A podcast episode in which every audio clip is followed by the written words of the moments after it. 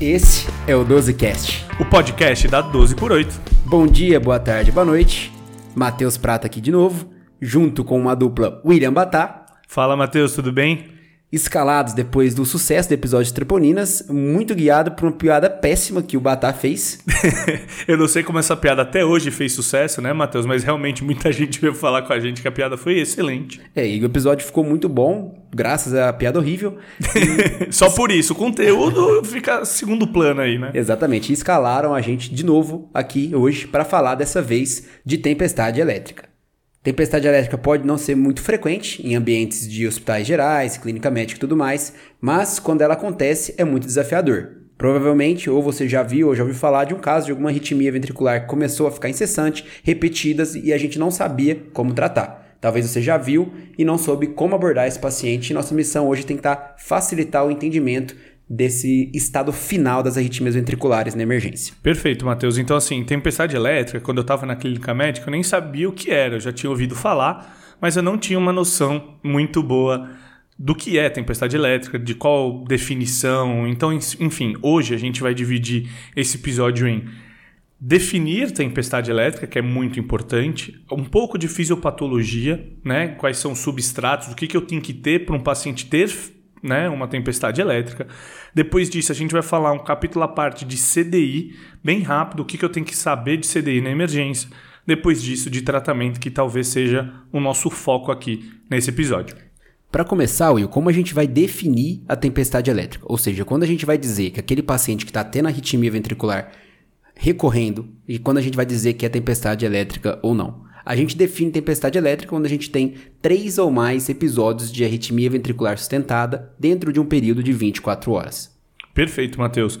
E tem uma outra definição importante que se impõe aqui, que é pacientes portadores de cardiodesfibrilador implantável. Quando eu tenho um paciente com CDI, se eu tenho três terapias apropriadas, e aqui eu estou falando terapia, não só choque, três terapias apropriadas pelo menos em 24 horas, sendo que essas terapias tiveram um intervalo de pelo menos 5 minutos, eu também considero tempestade elétrica. Então são definições muito semelhantes. Ou o paciente que teve três ou mais episódios de arritmia ventricular sustentada, tanto TV quanto FV, ou eu tenho um paciente com CDI que teve três terapias apropriadas ou mais, pelo menos com intervalo de 5 minutos.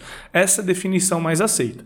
Tem outros lugares que falam outras definições, né? Mas essa sim, com certeza, é a mais aceita. E vale fazer um, um diferencial aqui para o diagnóstico de TV incessante, que seria aquela taquicardia ventricular que dura por mais de uma hora, ou seja, uma classificação diferente de tempestade elétrica. Perfeito. o tratamento acaba sendo muito parecido, mas é um perfil de pacientes diferentes e uma definição diferente. E Will, como o Rossi não foi escalado para esse episódio aqui hoje... O homem da epidemiologia, né? O homem dos dados. o que, que você tem para gente de epidemiologia do paciente com tempestade elétrica. Então, é, já que o Rossi não está aqui, né, eu fui escalado para falar um pouco dessa parte. Basicamente assim, tempestade elétrica acontece em até 10% dos pacientes portadores de CDI. A gente tem um estudo clássico na cardiologia que é o MET-2, né? Ele avaliou indicação de CDI para profilaxia primária de pacientes com miocardiopatia isquêmica e sede de fração de ejeção reduzida etiologia isquêmica. Nesse estudo, num segmento de 30 meses, 4% dos pacientes tiveram tempestade elétrica. Num outro polo, por exemplo, pacientes chagásicos em profilaxia secundária, tá?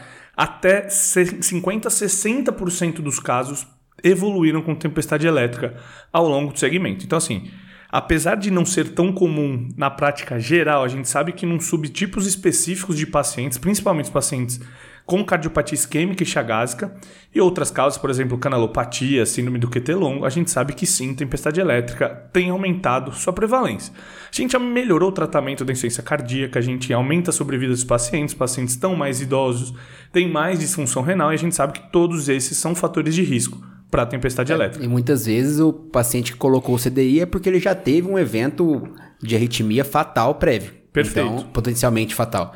Então ele colocou o dispositivo e o pior fator de risco para ele ter já ter tido essa arritmia ventricular Como prévia. tudo na medicina, a gente gosta muito de falar isso é. no, na 12 por 8, né? Um fator de risco importante para uma coisa ela já ter acontecido. Lembrando que ter acontecido, ou seja, um contexto de profilaxia secundária, temos indicação de CDI na uma boa parte dos casos, principalmente associados a uma cardiopatia estrutural, uma disfunção ventricular. Mas lembrar também que a gente tem indicação de CDI para profilaxia primária. A gente sabe que, obviamente, nesse contexto de pacientes, o risco de tempestade elétrica é muito mais comum. É, e no fim a gente percebe que os fatores de risco para ter tempestade elétrica estão acumulados, igual você comentou, nos pacientes que têm CDI. Por exemplo, a fração de ação reduzida normalmente é um dos critérios para colocar CDI no, na profilaxia primária, idade muito avançada, QRS já bem largo, paciente talvez não muito aderente à terapia medicamentosa e a doença renal, como já muito bem comentado. Outro dado importante que a gente tem que ter em mente que a maioria dos casos de arritmia ventricular com tempestade elétrica é de uma taquicardia ventricular monomórfica respondendo aí até 80% dos casos de arritmia de tempestade elétrica. E isso é muito importante, né, Matheus? A gente sabe que o manejo de uma TV monomórfica é diferente do manejo de um paciente que tem TV polimórfica, por exemplo, por síndrome do QT longo congênito adquirido, ou, por exemplo, um paciente que evolui para FV. Então, assim, apesar de 80% dos casos ser TV monomórfica, a gente tem que prestar atenção nesse outro perfil de pacientes, FV, segunda causa aí mais frequente, tempestade elétrica, e depois TV polimórfica. E antes de partir para o tratamento, Will, vamos tentar entender um pouquinho do que está acontecendo com o paciente para ele apresentar uma tempestade elétrica. Primeiro de tudo, é um paciente que tem que ter, ser propício a ter essa, esse desencadeamento de arritmias ventriculares de repetição. Não tem quem quer, né, Matheus? É o que a gente falou no episódio de FA. Tem quem pode. Então, o paciente tem que ter um substrato anatômico propício, o paciente tem que ter fibrose miocárdica, uma área de necrose prévia ou uma canalopatia associada a um trigger, né, a um gatilho. Quais são os gatilhos que a gente sempre tem que pensar nesse perfil de paciente? Primeiro que a gente tem que saber que esse paciente que está desencadeando tempestade elétrica, ele está num estado adrenérgico muito acentuado. Então, a hiperatividade simpática é um dos gatilhos que está presente ou unicamente ou associado aos demais gatilhos. E é um dos das pilares que a gente tem que abordar no tratamento futuro do nosso paciente. Né? Cortar né? essa corrente adrenérgica que está muito elevado neles. Seguido, a gente tem isquemia. Então, temos que investigar a possibilidade do paciente estar sofrendo de um infarto, por exemplo. É claro que o paciente com taquicardia ventricular, e principalmente quando ele é submetido, por exemplo, a uma cardioversão elétrica, ou enfim, ele pode ter aumento de troponina. Então, claro, troponina vai entrar naquele nosso balaio inicial de exames, por exemplo, porém a gente tem que analisar com cautela se aquela taquicardia ventricular foi causada por isquemia, porque a gente sabe que a maioria das vezes uma TV monomórfica não é causado por isquemia aguda, tá? Então esse paciente a gente tem que avaliar, será que vale a pena o cateterismo agora? Então assim, o paciente TV pode fazer um infarto tipo 2, que nem você falou muito bem com o Marcão naquele podcast de M tipo 2.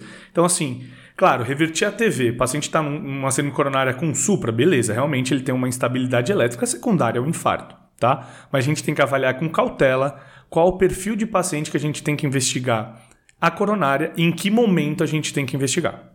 E você já trouxe, Will, a importância da gente procurar por esses gatilhos, porque eles vão direcionar o nosso tratamento da causa base. A gente vai comentar em breve o tratamento geral da, da tempestade elétrica, mas procurar o gatilho e corrigir o gatilho é fundamental para que a gente impeça a recorrência a longo prazo dessa tempestade elétrica. Então, assim, para lembrar de gatilhos, né, Matheus? Você já falou muito bem de hiperatividade simpática, né?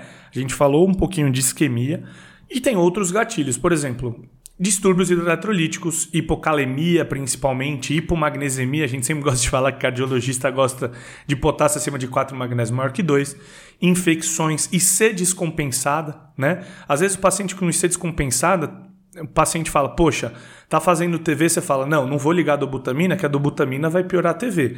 Mas se eu melhoro o trabalho ventricular quinotrópico, eu posso diminuir a TV. Então, assim, tem que avaliar cada caso para ver poxa, será que o menotrópico vai ser mais deletério nesse contexto ou mais positivo, vai trazer um benefício para o meu paciente? Perfeito. E seguindo, tireotoxicose, por exemplo, pode ser uma causa também. O paciente que já tem hipertireoidismo pode estar tá deflagrando o primeiro episódio de tireotoxicose com isso. E o prolongamento do intervalo QT também pode ser uma causa, seja ele medicamentoso, iatrogênico ou congênito. Um outro detalhe, Matheus, vale a pena a gente falar no contexto de tireotoxicose é às vezes o paciente, como a gente disse, é portador de CDI, já teve choques prévios e ele está em uso de amiodarona. Lembrar que a amiodarona, pelo efeito de Basildorf, pode provocar uma tireotoxicose né, secundária ao uso da amiodarona. Então, assim, tireoide, apesar de não ser um, um trigger tão comum, tem que ser investigado e tratado com certeza. E Will, de novo, antes da gente ir para o tratamento, só um parênteses. Vamos falar quais as peculiaridades que a gente tem que ter no paciente com CDI que chega com tempestade elétrica, porque a gente já viu que é muito frequente nessa população e tem algumas peculiaridades que a gente tem que ficar bem atento. Com certeza, Matheus. Primeiro de tudo, para a gente falar que é tempestade elétrica, como você disse, a gente tem que falar que é uma arritmia ventricular. Por exemplo, o paciente pode ter um ataque supra com aberrância. Então, a primeira coisa que a gente vai fazer é um eletro de 12 derivações para ver se realmente aquilo é uma taquicardia ventricular. O nosso CDI, ele é capaz por vários protocolos dentro dele, por vários algoritmos, identificar se aquela taquicardia é ou não uma TV. Tá? Então, por exemplo, frequências cardíacas muito altas provavelmente é uma TV, uma FV, não uma ataque sinusal, por exemplo. O onset que a gente chama, que é o início da taquicardia, a gente sabe que o paciente com taquicardia sinusal ele tem um mecanismo de automatismo. O paciente tem é, a deflagra a arritmia por automatismo. Já o paciente com TV normalmente é por reentrada, né? Então a gente sabe que o fenômeno de reentrada é muito mais rápido. Então, por exemplo, o CDI fala: não, essa arritmia começou muito rápido, vou tratar. Uma outra coisa é ver a morfologia do QRS. A gente sabe que o CDI é como se fosse um holter, né? Ele fica avaliando a, o ritmo do paciente no decorrer do tempo. Se aquele QRS muda muito de morfologia, a gente chama de template que a gente coleta no, em toda avaliação. Se aquele QRS muda muito de morfologia, opa, provavelmente isso daí não é o ritmo sinusal do meu paciente, isso não é o ritmo supraventricular do meu paciente, é um ritmo ventricular. E outra coisa é a frequência atroventricular. Por exemplo, se for um ataque supra que está causando essa taquicardia, a frequência atrial vai ser ou maior, por exemplo, num caso de uma TA ou um, um Flutter 2 para 1 ou uma FA, do que a, meu, a minha frequência ventricular. Ou se for um ataque sinusal, vai ser pelo menos igual. Então, se eu tenho uma arritmia que minha frequência ventricular é maior que a atrial, isso provavelmente é um ataque cardíaco ventricular. Então, para a gente falar que o choque foi apropriado, aquilo realmente tem que ser uma TV. Resumindo, o que o Will está querendo dizer, para quem tem um pouco mais de familiaridade, talvez com a interrogação do CDI, é que o paciente que chega no pronto-socorro, referindo que teve choque do CDI, a gente precisa descobrir se esse choque foi realmente por causa de uma arritmia ventricular ou se o marcapasso interpretou errado e deu um choque numa arritmia supraventricular. E como o Will disse, tem várias estratégias que o algoritmo de cada aparelho usa para tentar identificar se é ventricular ou não, mas em algumas vezes ele pode errar. Então, nosso primeiro ponto é: vamos interrogar esse CDI ou chamar alguém que saiba interrogar para a gente conseguir confirmar o diagnóstico de tempestade elétrica. E lembrar, Matheus, que a gente falou no início, que é qualquer terapia apropriada. A gente sabe, claro, que o CDI, o principal mecanismo dele é dar o choque, né, o conhecimento mais leigo assim, mas a gente sabe que tem outras formas da gente cessar aquela arritmia ventricular que a gente chama de ATP, né? Que é o anti-taquicardia pacing, né? A gente acelera aquela arritmia, o CDI consegue acelerar aquela arritmia para ver se a gente sai dela. E lembrar que o choque, uma curiosidade aqui, é muito menor a quantidade de joules que a gente precisa. Por exemplo, a gente deixa 35, 40 joules no CDI, lembrando que para uma TV monomórfica a gente deixa pela CLS, por exemplo, 100 joules aí, tá? Um outro detalhe importante que aí já começa na parte de tratamento é Paciente levando muito choque, a gente tem aquela estratégia clássica de colocar um ímã, né? Todo pronto-socorro de cardiologia tem um ímã para a gente inibir as terapias daquele CDI. Exato, ao interrogar o CDI, se capaz de fazer isso, a gente pode até reprogramar esse CDI e tentar deixar o paciente sem tomar choque se ele estiver tolerando essa taquicardia ventricular enquanto as drogas vão fazendo efeito, tá? Que a gente quer evitar que esses choques repetidos aconteçam. É, muito, é isso aí, Matheus. Até porque choques repetidos aumentam a atividade simpática e você falou muito bem no início que isso é um trigger. Então, assim, você vai falar, pô, você vai tirar a terapia do CDI, o cara tomando um monte de choque, tem TV, tendo que tomar choque. Não, calma, a gente tem outras formas de tratar, a gente tem que diminuir a atividade adrenérgica do meu paciente. Então, claro, a gente vai querer que no início, pelo menos, a gente não fique chocando o paciente o tempo inteiro. É, por exemplo, o que não é infrequente, um paciente chagásico, por exemplo, que está fazendo uma TV com uma frequência cardíaca de 130 e o, o CDI está lá, dando choque, dando choque, dando choque.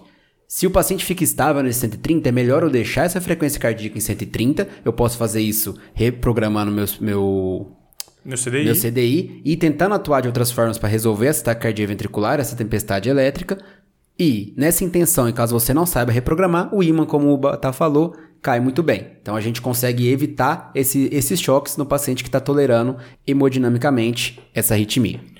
Perfeito, Matheus. Acho que assim, a gente falou bem agora de CDI, lembrando que o IMAN ele não tira a função de marcar passo do meu CDI, ele inibe terapias e ponto.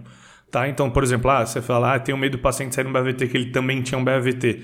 Não, o, marca, o IMAN não marca passo num paciente com CDI, ele inibe apenas as terapias.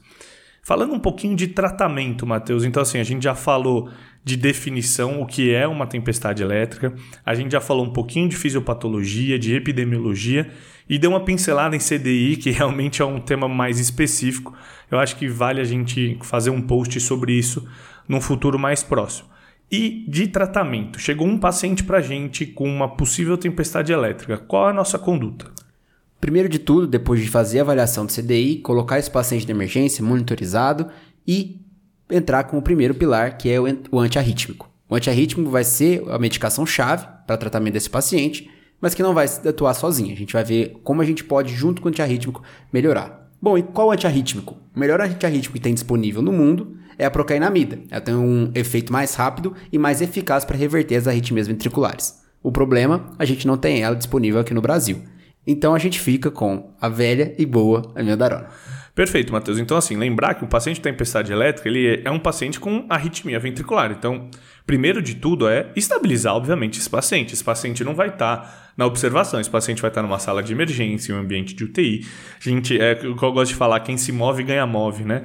Vou monitorizar esse paciente, colocar uma oximetria, vou pegar acesso venoso, coletar exames e aí sim começar o meu tratamento para arritmia ventricular. Lembrando que pela CLS a gente costuma usar 150 mg de amiodarona em 10 minutos. Normalmente a gente dilui para 100 ml de soro glicosado Porém, na prática, a gente sabe que a gente faz diferente. Você pode falar depois, Matheus, como vocês costumam fazer, mas a gente costuma fazer 300 miligramas em 250 de soro glico para correr em 20 a 30 minutos. É um pouco diferente da CLS, mas é o que a gente costuma mais ver na prática. Exato. Aqui a gente tem muito tempo que eu não vejo fazer 150 miligramas de ataque de medarona. Se precisar fazer, faz 300 de uma vez, tem chance de ter um resultado melhor. E um detalhe importante que eu acho que a gente vale falar aqui, você fala, pô, a meldarona é uma dose, uma droga de impregnação. O paciente, às vezes, portador de CDI, usa a meldarona cronicamente. Mas se ele chega para mim no pronto-socorro, eu faço a meldarona também, a resposta é sim, tá? Porque aqui, nesse caso, a gente quer aumentar o nível sérico da meldarona. Claro que vai acabar impregnando mais, mas a gente quer aumentar o nível sérico para controlar aquela arritmia. Então, sim, a gente vai acabar fazendo a meldarona independente do uso prévio do meu paciente. Perfeito, Will. Então, o paciente chegou lá na nossa emergência, estabilizamos ele, começamos a meldarona em bomba EV e vamos começar outras medicações também para tanto evitar recorrência como para tentar segurar um pouco essa atividade adrenética que está agora. E uma medicação tão importante quanto o antiarrítmico é o beta-bloqueador. Perfeito, Matheus. Acho muito importante a gente discutir isso aqui agora.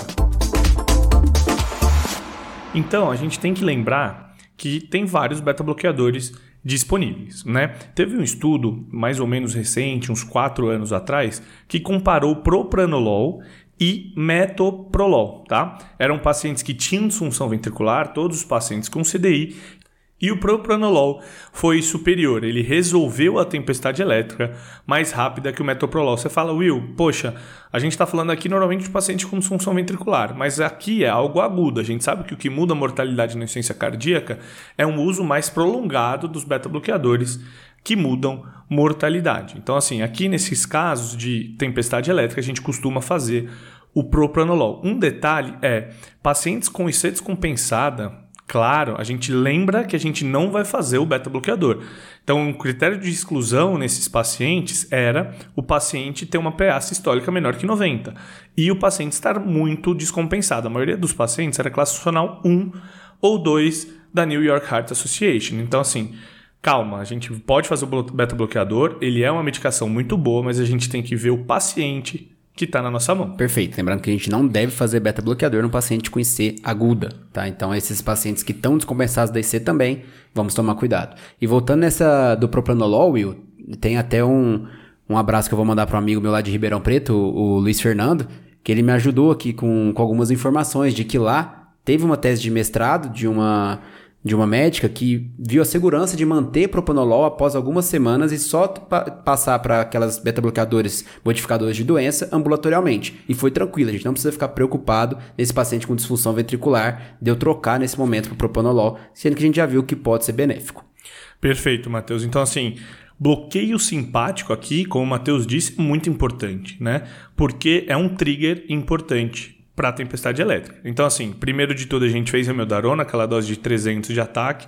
Normalmente a gente deixa manutenção, inclusive esses pacientes tinham manutenção de 1000 miligramas de amiodarona em 24, normalmente a gente deixa 1200 para correr em 24 horas e pode fazer o beta-bloqueador a depender do quadro do meu paciente. Um detalhe para amiodarona interessante é pacientes com QT longo. Então, a gente falou que 80 a 90% dos pacientes têm TV monomórfica. Mas um paciente com TV poli por síndrome de QT longo ou congenital adquirido, a gente tem que evitar a meldarona pelo potencial aumento do intervalo QT. Isso, e tanto puxando um pouco para a prática, que não tem muita evidência, mas que a gente vê muita prescrição, é de o sulfato de magnésio empírico, tá? Quando o paciente está lá em tempestade elétrica, você não vê inicialmente qual que é o QT desse paciente, você não vai pensar se está tendo ou não. Normalmente a gente faz o ataque de, de magnésio e também deixa uma reposição de 6 gramas em 24 horas até sair o resultado do, do magnésio. Depois que o magnésio a gente viu que está normal, não tem evidência ainda robusta da gente deixar a reposição de magnésio, mas a gente vê alguns centros prescrevendo. exatamente isso, Matheus. A gente falou no podcast de FA que a gente é muito magnesista, né? Eu particularmente.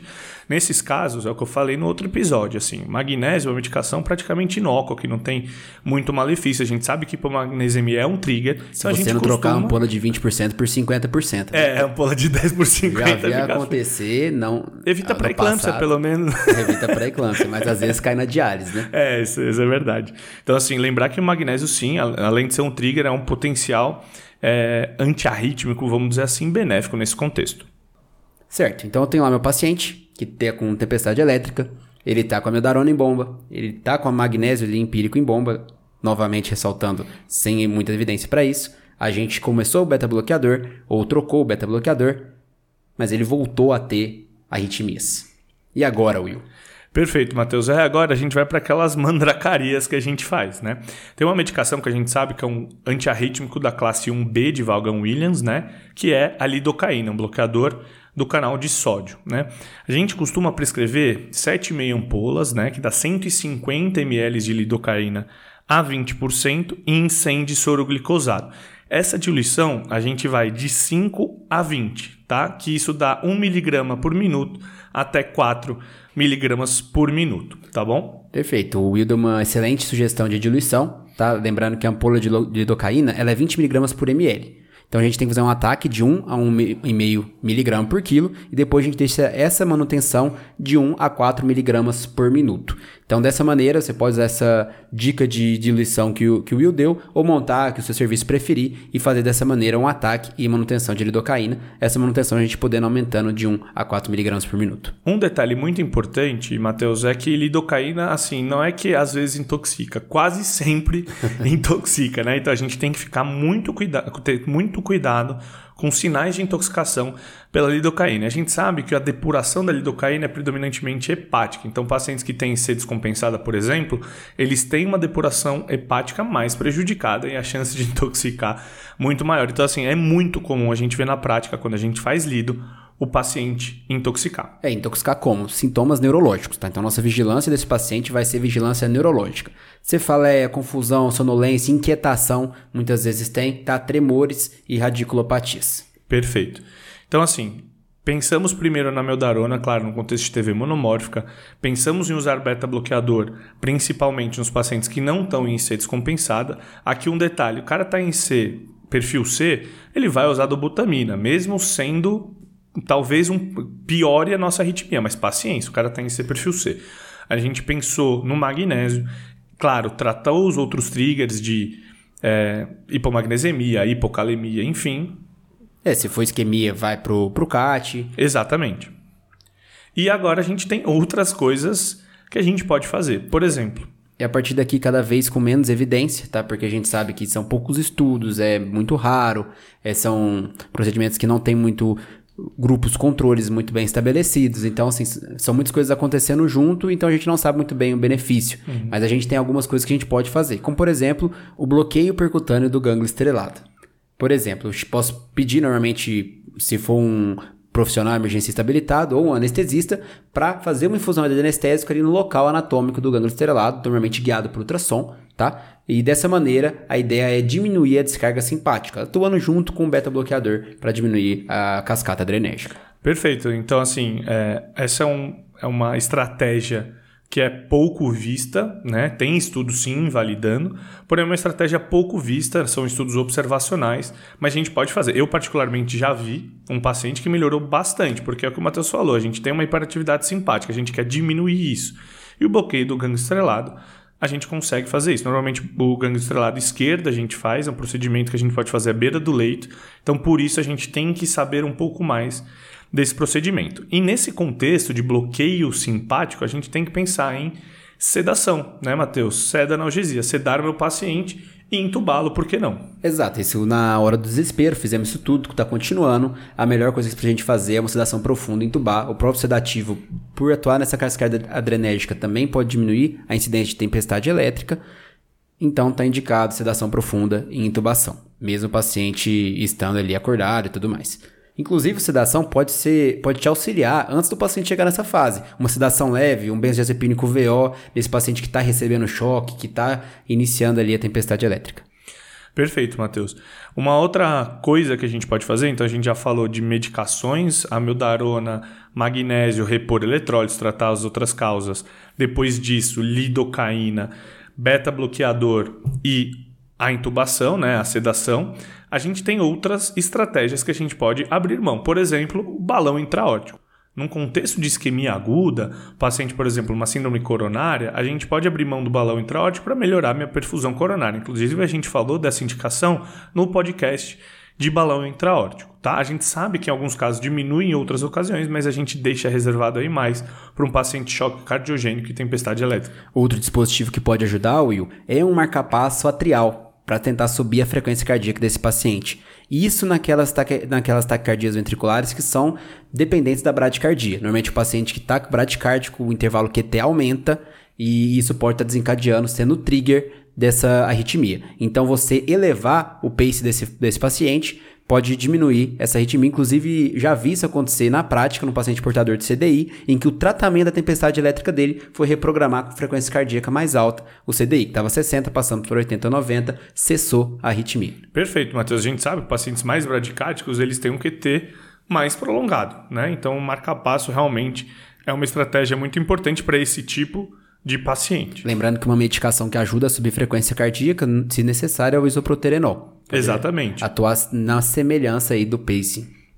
Então, lembrar que isso que a gente falou até agora, é, de marcar passo e isoproterenol, é mais para bradicardia dependente, para TV bradicardia dependente, paciente fazendo torçados e tudo. Nesse caso, eu não vou usar aquelas outras medicações, por exemplo, a amiodarona. A gente também pode lançar a mão da ablação, ablação ventricular, que a gente falou muito bem no episódio 82, com um convidado um dos melhores do país de ablação ventricular, Dr. Hugo Belotti. Vale a pena conferir a experiência dele sobre ablação, que principalmente se for uma TV monormórfica causando. Ela é perfeita para chegar ao eletrofisiologista e queimar aquele foquinho ali que está descontrolado. É a única indicação que eu me lembro aqui de ablação de urgência. E uma outra estratégia que a gente pode abrir mão é a ECMO veno-arterial. Né? A gente sabe que esse paciente que tem disfunção ventricular, se eu descomprimo o meu ventrículo esquerdo, eu tendo a melhorar minhas arritmias e dou um suporte circulatório para ele enquanto a gente vai procurar outras estratégias, tá bom? E por fim, para alegria do nosso chefe Vitor Benfica e do Rafa Ross, a.k.a. Boss, a.k.a. Big Boss, o transplante cardíaco ele entra também como classe 1 em arritmias ventriculares refratárias, como a última opção desses pacientes. Inclusive esses pacientes são priorizados na lista, né, Matheus? Então vamos resumir. Basicamente a gente define tempestade como três ou mais arritmias ventriculares sustentadas em 24 horas Lembrando que para CDI a gente considera choques apropriados, terapias apropriadas do dispositivo, 3 ou mais em 24 horas.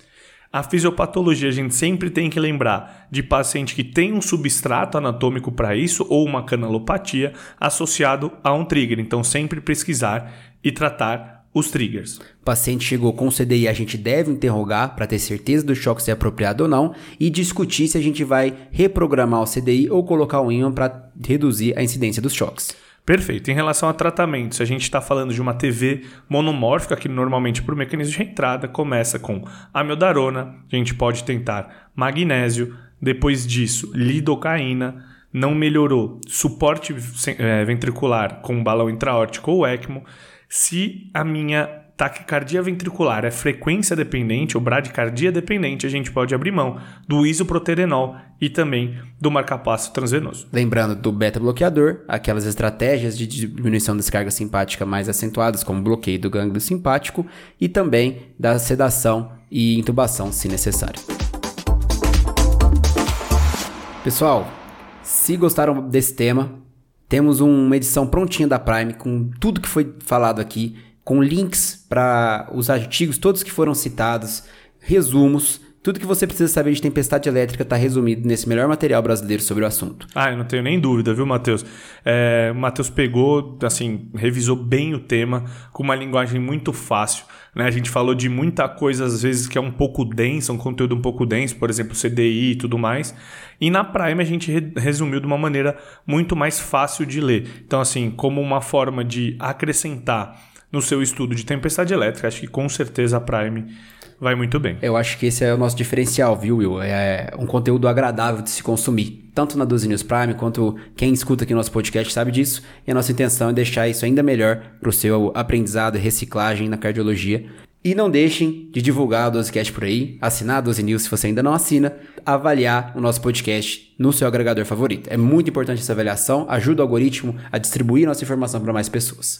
Perfeito, pessoal. 30 minutinhos aí, sem perder a amizade sobre tempestade elétrica, né, Matheus? Um tema denso, mas que eu acho que a gente conseguiu resumir de uma forma boa. Obrigado para quem ouviu até aqui e um abraço dozer para todos vocês. Valeu!